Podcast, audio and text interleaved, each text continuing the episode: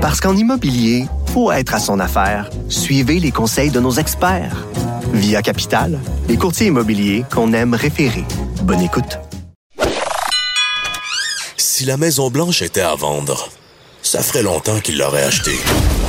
Vous écoutez Que Dieu bénisse l'Amérique. avec Vincent Dessureau. Évidemment, dans l'actualité euh, des derniers jours, des dernières semaines, on a énormément euh, parlé du Moyen-Orient, de ce qui se passe dans le conflit israélo-palestinien.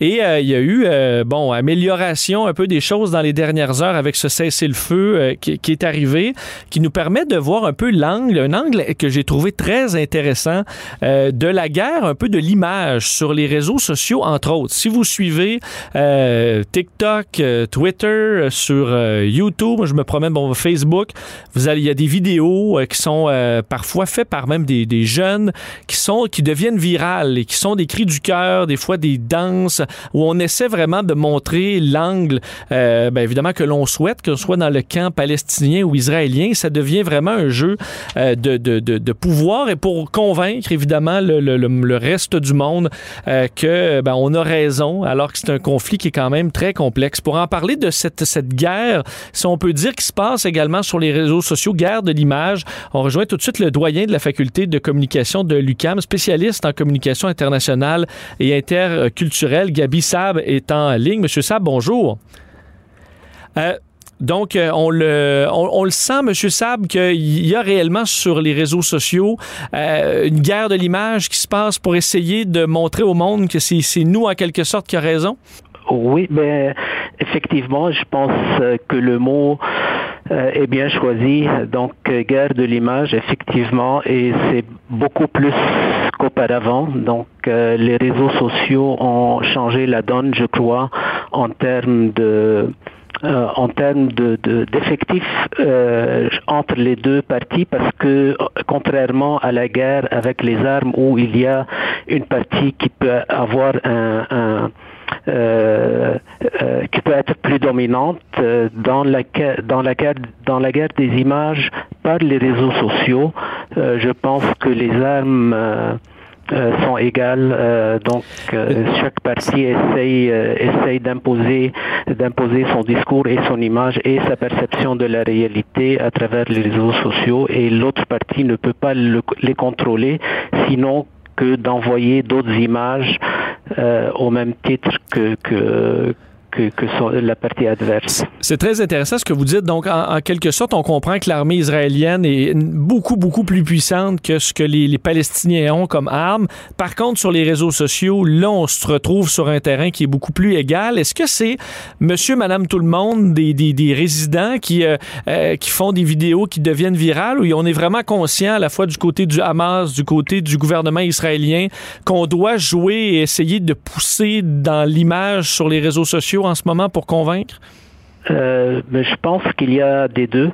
Euh, du côté palestinien, c'est pas juste le Hamas, mais c'est la population palestinienne et il y a des groupes donc des jeunes surtout qui, maîtrisent bien les, médias sociaux et qui sont conscients de, de leurs effets, qui, utilisent donc les médias sociaux pour euh, diffuser les images parce que bon, on, a vu les images avant même les bombardements, le début des bombardements, les images de ce qui s'est passé à Jérusalem, euh, donc euh, qui ont qui ont été euh, un peu le, point de départ de ce qui s'est passé après et ce sont des images qui ont été euh, pris euh, récupérés, je dirais, pas nécessairement pris, mais récupérés par des, des groupes, euh, des, des activistes palestiniens sur le terrain et qui les ont diffusés sur les médias sociaux. Donc c'est pas juste monsieur, madame, tout le monde, mais il y a effectivement une euh, un travail coordonné aussi de, de, à l'intérieur des, des territoires occupés. On comprend, euh, Monsieur, euh, Sab, qu'il il y a des gens qui ne suivent plus les médias traditionnels pour, pour plein de raisons et qui vont peut-être euh, bon, euh, baser leur pensée sur ce genre de vidéos-là qu'ils vont retrouver sur TikTok ou d'autres vidéos. Est-ce qu'il y a quand même un danger là de tomber dans vraiment de la désinformation? Parce que vous veux pas ce qu'on retrouve là est très campé d'un camp ou dans l'autre?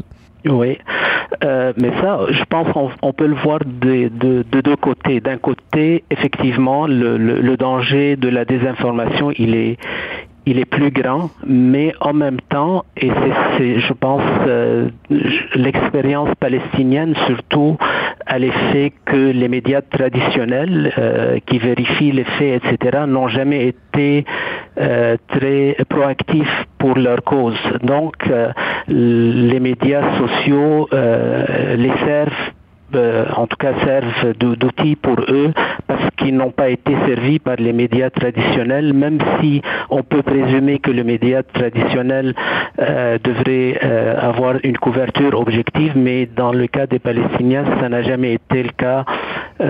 et je pense que leur utilisation peut, oui, servir, l'utilisation des médias sociaux peut servir euh, d'outils de, désinformation dans certains cas, mais et, ça, quand on parle de désinformation, je ne parle pas seulement du côté palestinien, mais du côté israélien aussi, parce que euh, ça se joue dans les deux côtés au niveau des médias sociaux, mais ça peut servir aussi euh, d'outils de diffusion de, de, de, de ce qu'ils vivent aussi au quotidien, qui ne qui ne sont pas et où ce ne sont pas nécessairement des, euh, des, des, des mauvaises informations ou des fausses informations.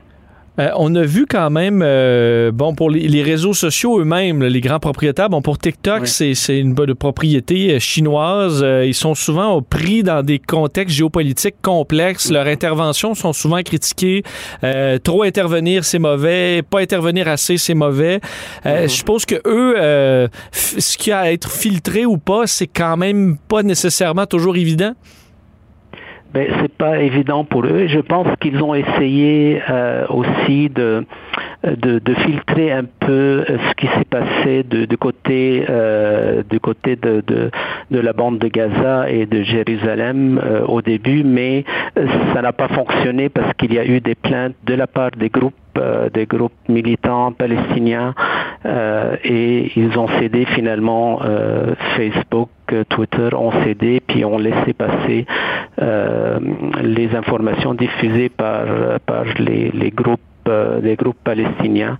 Et donc ça n'a pas ça n'a pas été efficace, euh, en tout cas leur intervention. Mais comme vous dites, mais dans, à TikTok par exemple, quand on, voit ce qui se passe, il y a eu à un moment donné, au tout début, c'était plutôt le, ce sont plutôt les, les groupes euh, où le, le message c'est plutôt le message pro-palestinien qui était pro-dominant.